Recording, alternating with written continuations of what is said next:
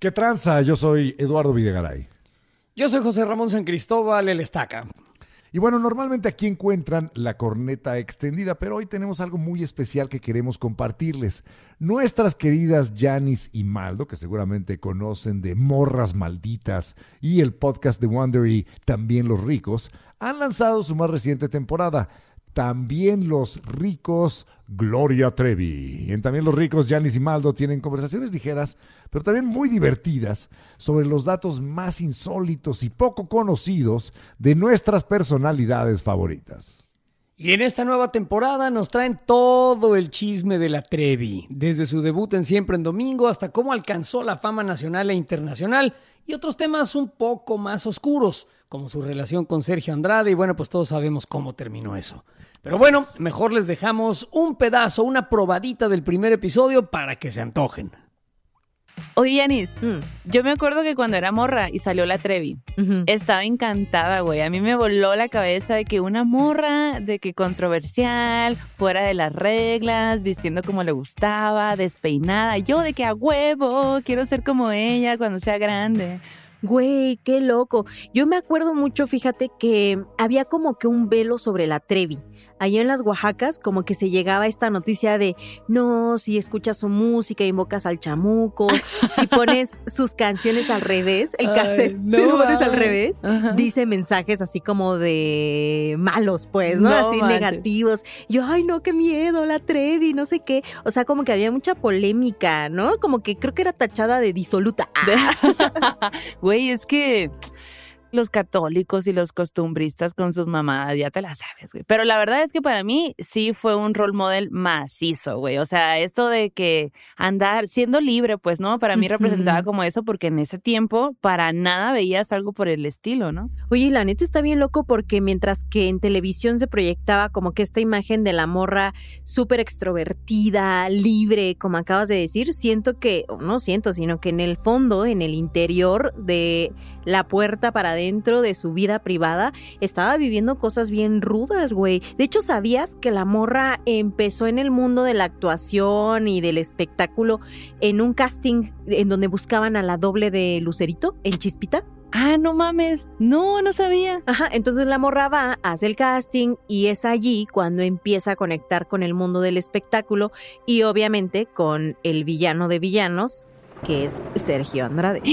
Uy, este güey sí es el coco, güey. Es como de las personas más odiadas que no son políticos. Totalmente, güey. Y la neta es que hasta ahorita está muy loca la historia de la Trevi porque hasta ahorita, que han pasado cuántos miles de años, casi, casi, Casi, desde, que, casi, desde que empezó su carrera, es una morra que sigue vigente, que sigue dando noticia, que a cada rato es tendencia y las redes sociales son bien locas porque hay gente que la apoya y hay gente que la critica y hay gente que la cuestiona, como que ella sigue siendo noticia y dando noticias todo el tiempo. Güey, es que aparte todo se volvió bien turbio, ¿no? O sea, y bueno, hay muchas versiones, muchas maneras y puntos de vista respecto a todo este drama. Y pues bueno, o sea, la neta es que yo quisiera saber más. Amiga, pues estás en el lugar indicado porque te voy a contar todos los detalles de cómo empezó la carrera artística de Gloria Trevi. Desde esa chavita que fue a hacer su casting, la que empezó a darlo todo por el todo, la morra a la que le negaban las latas de atún literalmente.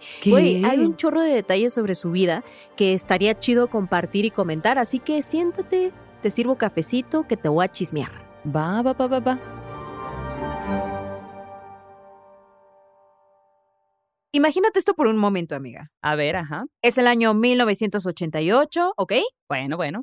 Y está a punto de iniciar la década de los noventas, con los pantalones a la cintura, los sacos con obreras, el fleco de visera. Ay, no, güey. Esa moda estuvo bien horrible, la neta. O sea, me quedo con los pantalones a la cintura, pero lo demás, porfa, please, que no regresen. Amo los pantalones a la cintura, amiga, son la onda, súper cómodos, 10 de 10. 10 de 10, efectivamente. Oye, y en esas fechas, una morrita que busca ser la cantante más famosa de México ha perdido todo lo que le importa en la vida. Su disco, que es el mismo disco por el que ha estado sudando sangre todos los días, es el mismo disco cuyo lanzamiento está retrasado y eso la tiene súper frustrada, con una fuerte sensación de desgana y hasta con rabia. Y eso es solo en el ámbito laboral, porque en lo personal, Maldo, las cosas están aún peor, color de hormiga. Ay, no, güey, es que, chale, cuando se te junta todo, la neta que no hay para dónde hacerte, te sientes súper horrible.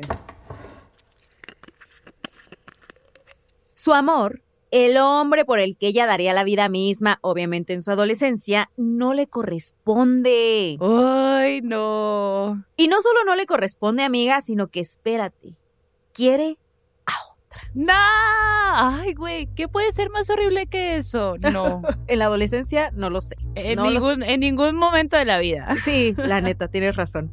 Oye, y el insulto todavía es aún más fuerte porque esta otra morra es igual de joven y eso hace que Gloria se pregunte si su vato piensa que esta otra persona es más bonita que ella. Y pues eso se anda preguntando mientras abre un frasco de pastillas. Más guapa o no, esa competencia con la otra morra está demasiado cerca y haciendo que Gloria se sienta muy asfixiada. Pues ahora es la otra quien goza toda la atención de este vato, que pues era el vato de Gloria. Y sin disco y sin amor, pues para ella no hay razón de vivir. Ay, no, espérate, espérate, ¿qué te pasa? Sin éxito y sin Sergio, que es el vato a quien dedica sus días, ella ya no quiere estar en este planeta, así de simple. ¿Qué? No, no, no. Así se toma todas las pastillas del frasco y varias más de otros paquetes, colores, formas y funciones. Una, dos, seis. Güey, deja de contarlas. No manches, o sea, se las empina todas. Se recuesta a la tina de baño, el cual al entrar en contacto con su piel se siente bastante frío.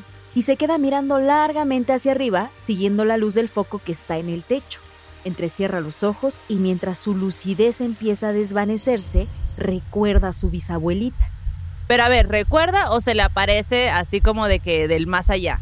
Porque ese tipo de historias van para otro podcast. Así que Gloria, hermana, échanos un correo, ya sabes a qué morras malditas, nosotras contamos tu historia. Pero, volviendo a este relato, el caso es que esa imagen, fíjate, hace que el pesar que sentía de pronto desaparezca mientras ella se va fundiendo en un abrazo con su bisabuelita. Y mientras comienza a soñar, alejándose del mundo de los vivos, una silueta oscura aparece cubriendo la luz. Y es él, es su amor, es Sergio, quien trata de hacerla entrar en conciencia. Él le grita, Gloria, Gloria, despierta, Gloria, mientras la está zarandeando. Mira el frasco de pastillas vacío e instantáneamente abre la regadera. Lleva la morra a Gloria frente al excusado y mientras la acerca al WC, le detiene el cabello hacia atrás e introduce dos de sus dedos en la garganta de Gloria. Ella se arquea, vomita y le dice con el hilo de voz que apenas le logra salir, perdón, perdón. Se sienta agotada en el piso helado del baño y llorando le asegura a Sergio que es su ángel de la guarda. Mm, o su demonio de la guarda, ¿eh? ¿Quién sabe? Ya juzgarán ustedes que esta historia es tremenda. ¡Wow! ¡Qué fuerte! Me quedé muy picado. Y si a ustedes también les gustó este episodio, pueden encontrar más en Amazon Music antes que en cualquier lugar y posteriormente en su servicio de streaming de audio preferido.